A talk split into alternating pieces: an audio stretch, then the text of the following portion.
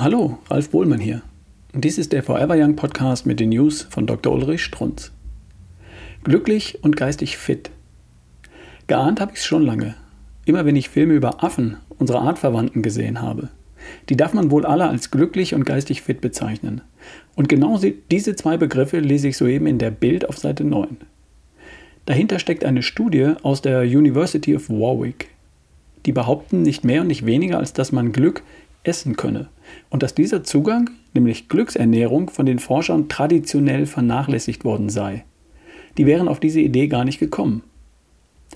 Woher haben die an der Universität von Warwick ihre neuen Erkenntnisse?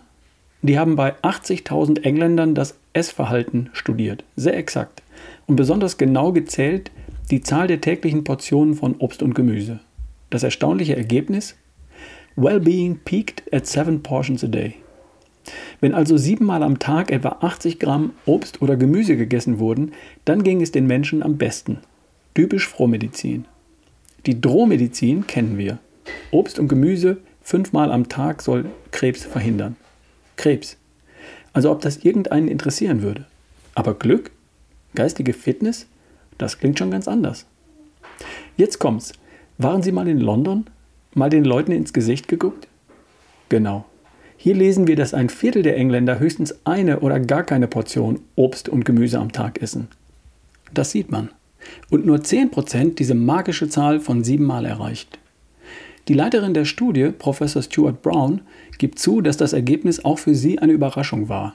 Wörtlich, The statistical power of fruit and vegetables was a surprise. War also eindeutig und klar. Ein typischer deutscher Kritiker würde jetzt sagen, dass es vielleicht andersherum funktioniert hat. Glückliche Menschen essen von sich aus mehr Obst und Gemüse. Zu kurz gedacht. Spätestens seit der Bäckerfaust wissen wir, dass es hier keine Einbahnstraßen gibt. Dass das eine das andere bedingt. Als Frohmediziner kann ich Ihnen nur raten, versuchen Sie es. Probieren Sie es aus. Auf geht's. Jeder Affe macht es Ihnen vor. Seit Jahrtausenden. Sie gucken bloß nicht hin.